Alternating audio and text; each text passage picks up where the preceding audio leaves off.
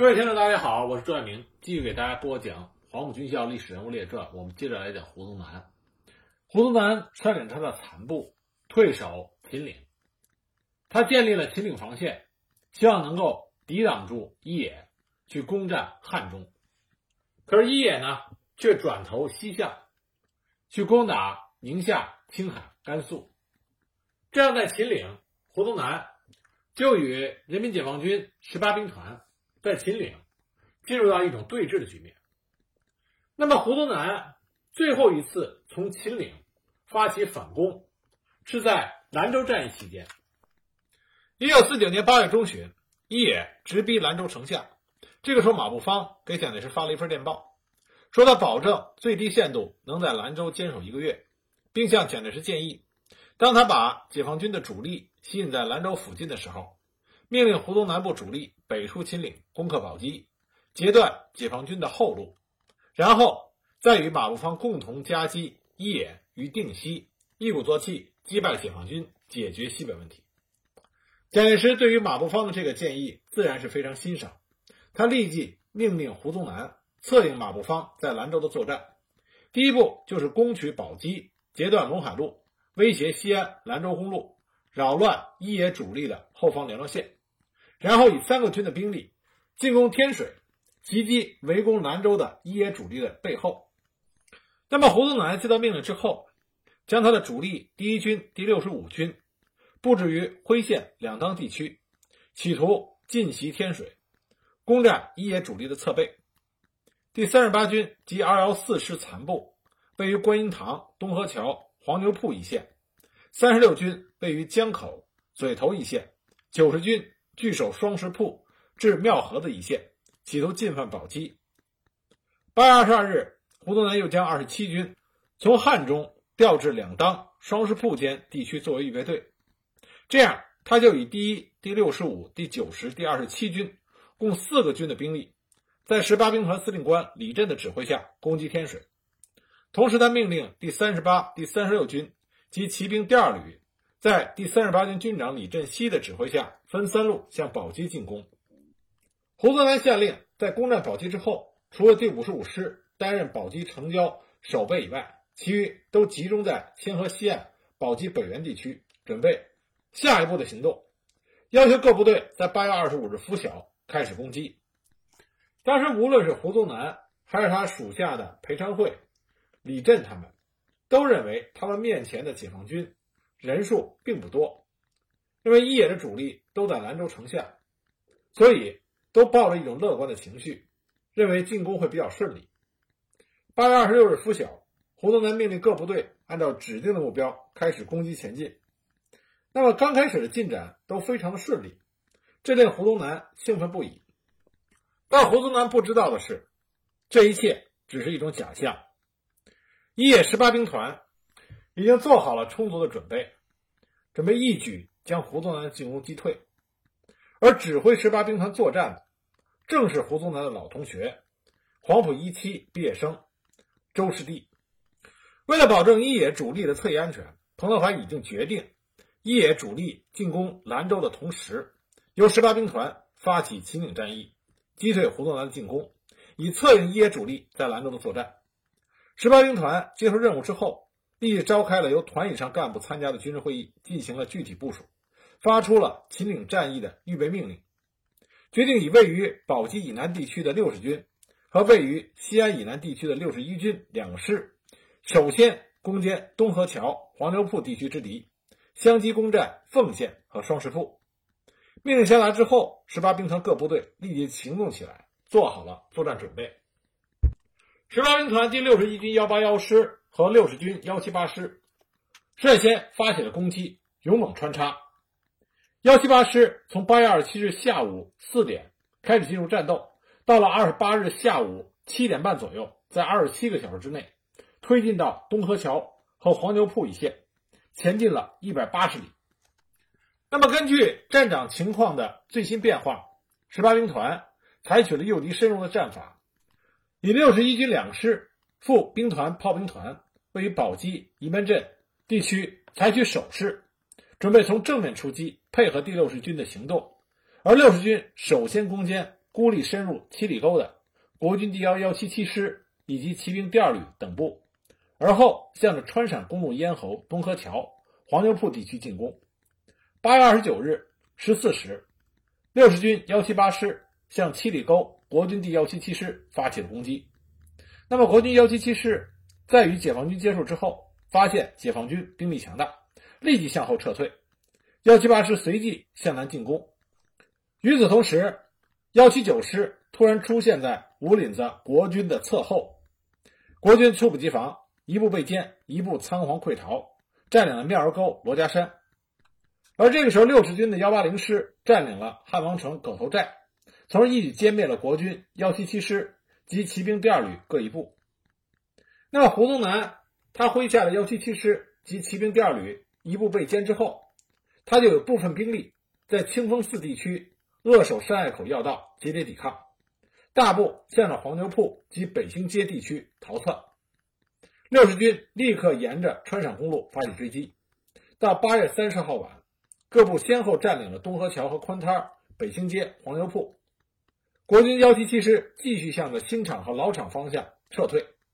六十一军两师副炮兵团按照预定计划，从八月三十日拂晓。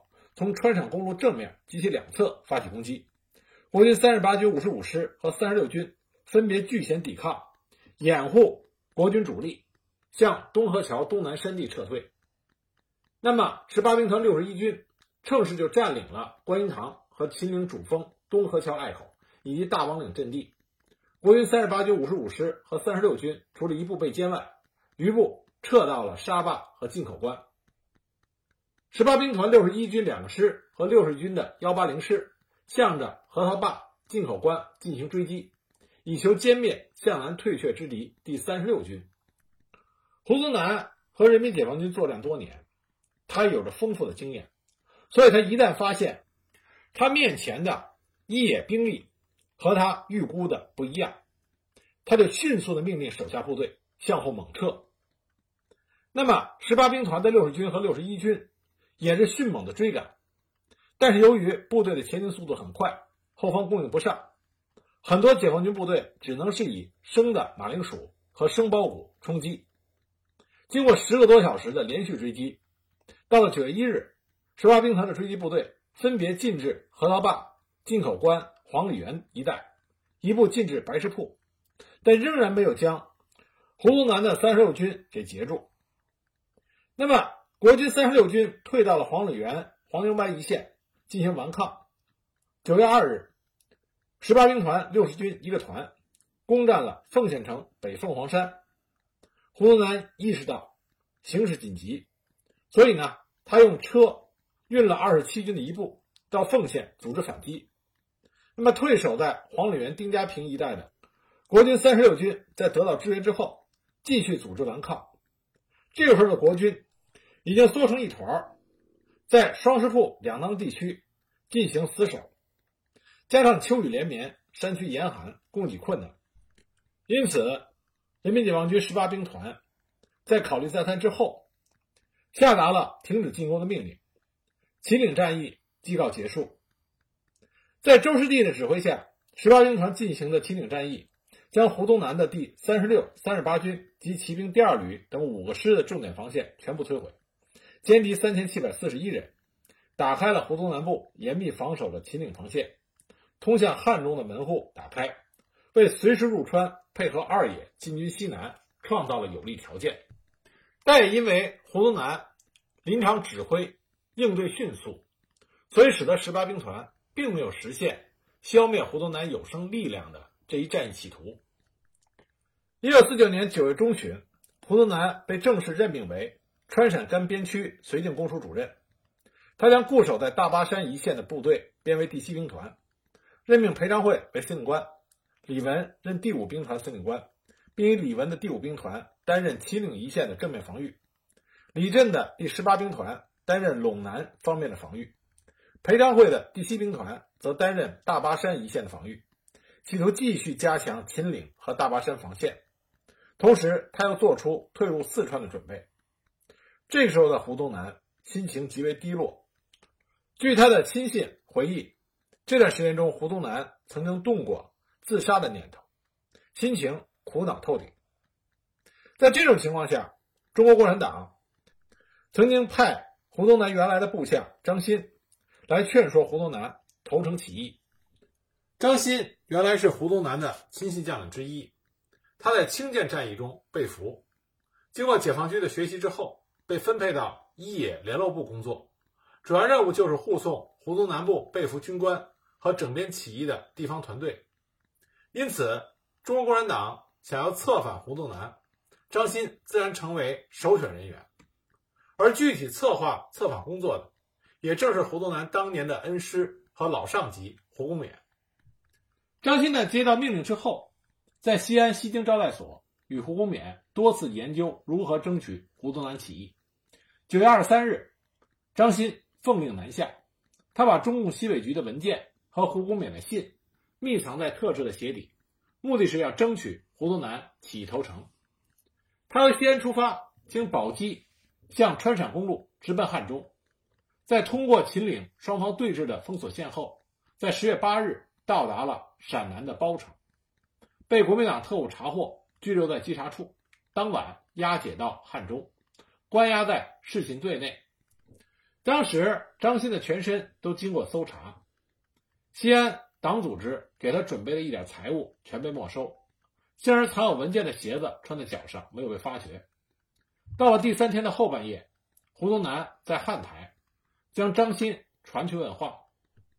关于这次会面，张欣在他的回忆文章里有过非常具体的描述。他说：“胡宗南开口就问他：‘你回来了？’张欣就回答说：‘不是我要回来，是中共西北局派我回来的。’胡宗南问：‘派你来干什么？’张欣回答。”你大概会知道的，只要我见到你面，就算完成了任务。胡宗南问为什么，张欣就把脚上穿的一只鞋给他。胡宗南问他是谁派你来的，张欣回答说是胡公勉先生要我专程送来的，鞋底有文件有信，内容我不知道，你自己拆开来看。胡宗南一听胡公勉的名字，似乎一愣，然后就追问胡公勉现在在哪里。张欣回答说。在他动身的时候，胡公勉在西京招待所。胡宗南又问胡公勉有什么话吗？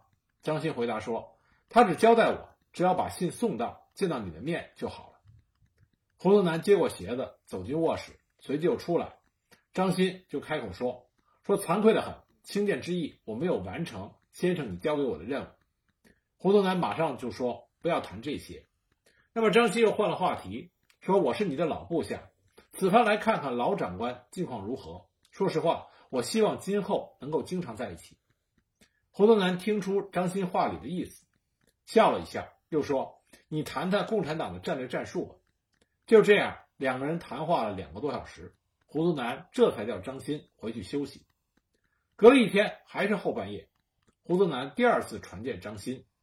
那么态度上，他对张欣很客气，让张欣坐下，摸摸他的手。又问他住的地方冷不冷，伙食好不好，睡眠好不好。那么张欣感谢胡宗南的关心。那么接着他就反问胡宗南说：“先生下决心了没有？”胡宗南笑了一下，问道：“八路军还在秦岭以北吗？彭德怀已经去打兰州了吗？”张欣说：“是的。如果解放军跟踪南下，我们就不能再在汉中见面了。”胡宗南又问他：“你不怕共产党整你吗？”张欣回答说：“共产党既往不咎。”同时，他又谈了一些对共产党政策的具体体会。胡宗南忽而站起，忽而坐下，有时擦擦脸，又漫谈了两个钟头，没有结论，照旧把张欣押回原处。事隔两天，第三次被传见，胡宗南让张欣坐下，问他：“彭德怀的身体好吗？”张欣回答：“彭老总很好。抗日战争初期，你们不是谈过话吗？也算老朋友了吧？”胡宗南又问：“赵寿山在那边可得意吗？”张欣回答：“弃暗投明，人民总是欢迎的。”胡宗南又问他：“那边是怎么称呼我的？”张欣回答说：“称胡宗南。”胡宗南就笑说：“不是叫我胡匪吗？”张欣说：“你站过来，那就称你为胡将军了。”那么张欣又趁机试探性的又多说了一句：“他说，不过也有人评论说你是半个军阀。”胡宗南当时勃然变色，怒声道：“我哪半个是军阀？”张欣说：“不要说你是军阀，连我也是小军阀。”张欣又把他在解放区学到的一些政策和新的认识告诉了胡宗南。胡宗南感到很新鲜。那胡宗南又问张欣：“那边对文天祥这样的人认为好不好？”张欣听出了胡宗南话里的意思，就回答说：“文天祥从历史上看不向异族屈服，为民族尽节，他当然是好的，所以人民尊他为民族英雄。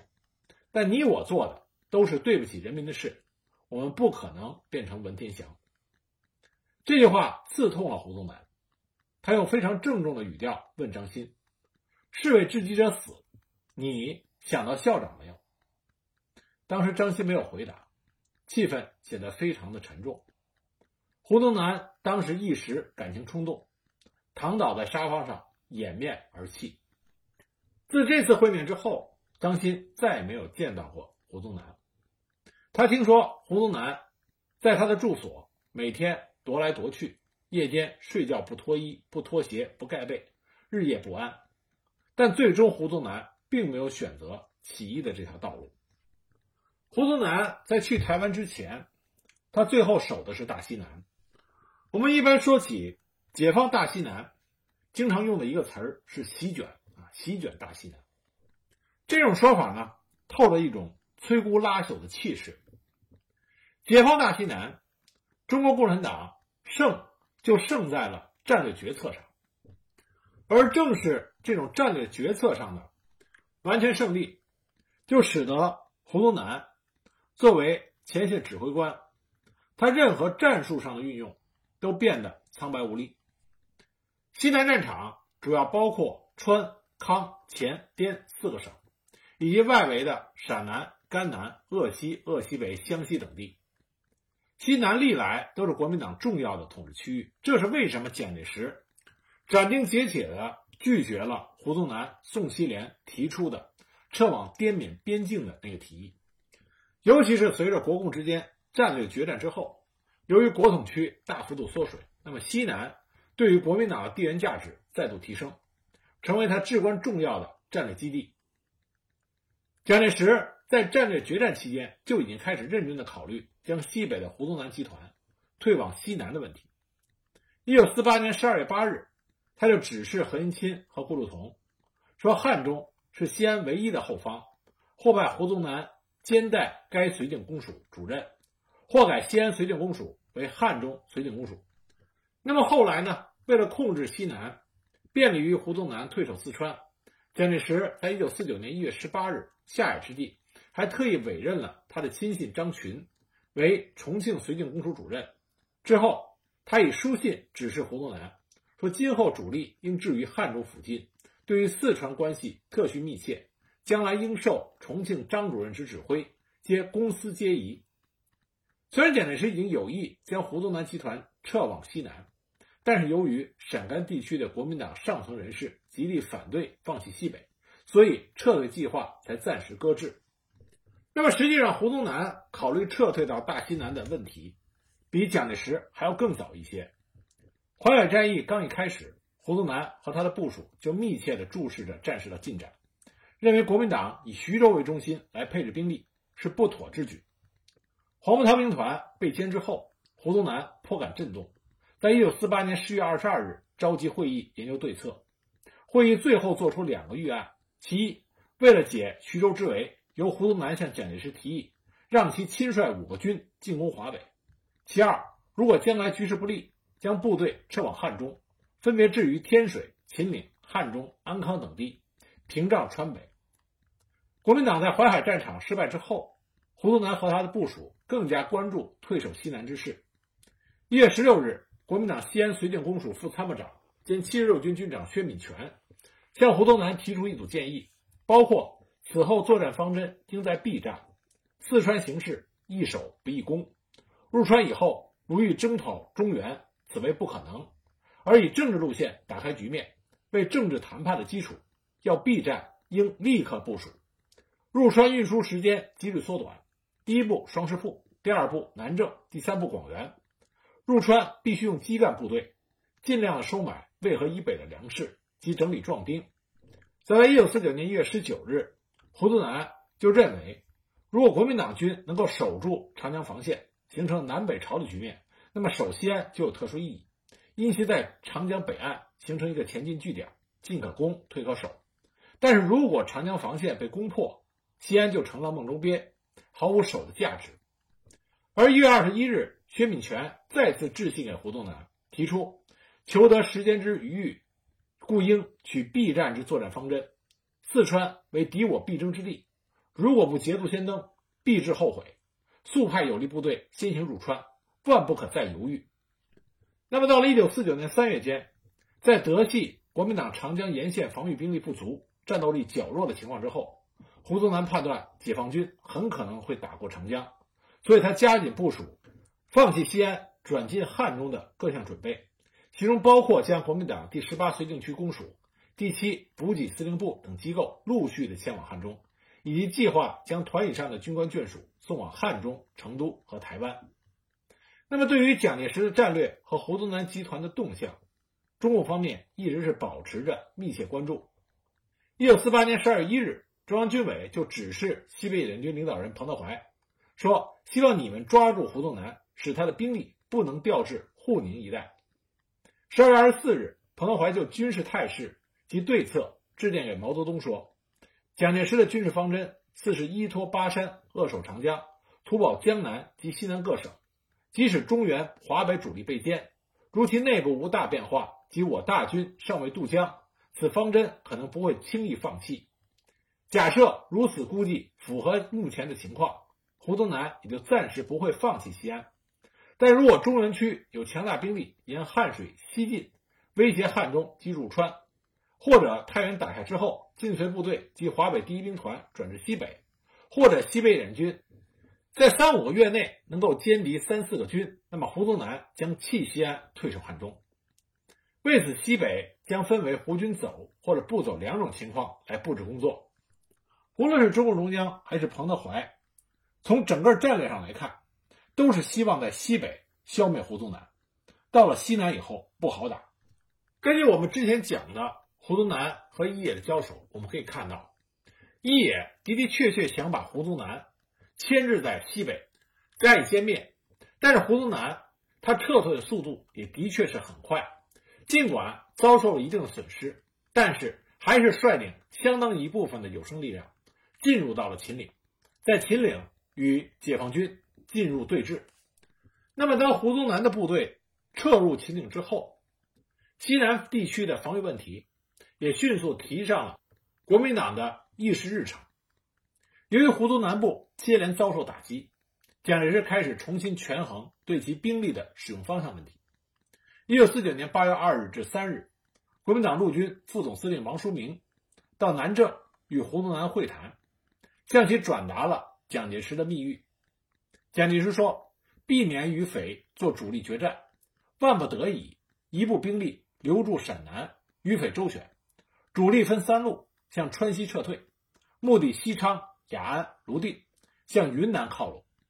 先做周密计划，极端秘密，不可以向国防部报告。从这个密谕的内容来看，蒋介石再度表露出让胡宗南撤入西南的意思。但是在王书明到达前的七月二十五日，蒋介石的侍卫长于继时又曾经发电报给胡宗南，说校长在粤时派王书明来西北。面达要旨，日内当可接洽。为行动问题，必须待下月底面商决定，切勿轻率从事。但不妨准备耳，恐传达有误，特嘱代达。由此可见，蒋介石仍然是举棋不定，让胡宗南有所准备，但不能立即行动。蒋介石之所以不能下决心让胡宗南集团完全退向西南，与其对于中共。整体的战略理解密切相关。八月二十日，蒋介石在他的日记里判断，西北之匪已迫近兰州，如果匪之主力进占兰州，则匪之战略自以先解决西北，打通新疆，建立俄国之统一防线地带，果尔则其对于西南缓图矣。基于对中共总体战略上的这种理解，蒋介石开始着手于西南地区的防御部署。一九四九年八月二十九日，在解放军已经夺取兰州的形势下，张群主持召开了国民党西南军政长官公署扩大会议。不仅蒋介石亲自作战，而且国民党川、黔、康各省的政府主席卢汉没有到会。另外参加的呢还有川陕甘、川鄂湘各绥靖区的将领，胡宗南、宋希濂等人悉数到场。会上，国民党西安绥靖公署副参谋长沈策做了关于情况判断的报告，指出近来鄂西、湘西一带比较平静，没有解放军大部队活动，而且这些地区地形险阻复杂，交通不便，大兵团运动困难，因此解放军不像有从东南立即向四川进攻的态势。相反，川北地区有川陕公路，背后又接着陇海铁路，交通便利，容易运送大部队。因此，解放军绝不会舍近求远去先取新疆，而是必然在取得兰州之后挥戈南下，采取邓艾伐蜀渡阴平出闭口直取成都的战略部署，一路从甘南入川，一路沿着川陕公路南下，之后两路汇合直取川西平原，围歼守军，进而夺取整个四川。对于沈策的报告，与会者均没有表示异议。会议最后决定拒敌于川境之外，以陇南与陕南为决战地带。这次会议之后，国民党西南军政长官公署开始落实固守四川、确保大西南的战略方针。